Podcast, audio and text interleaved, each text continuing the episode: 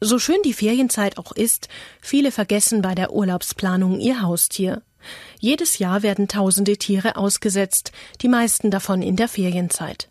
Wer Glück hat, landet im Tierheim und findet ein neues Zuhause.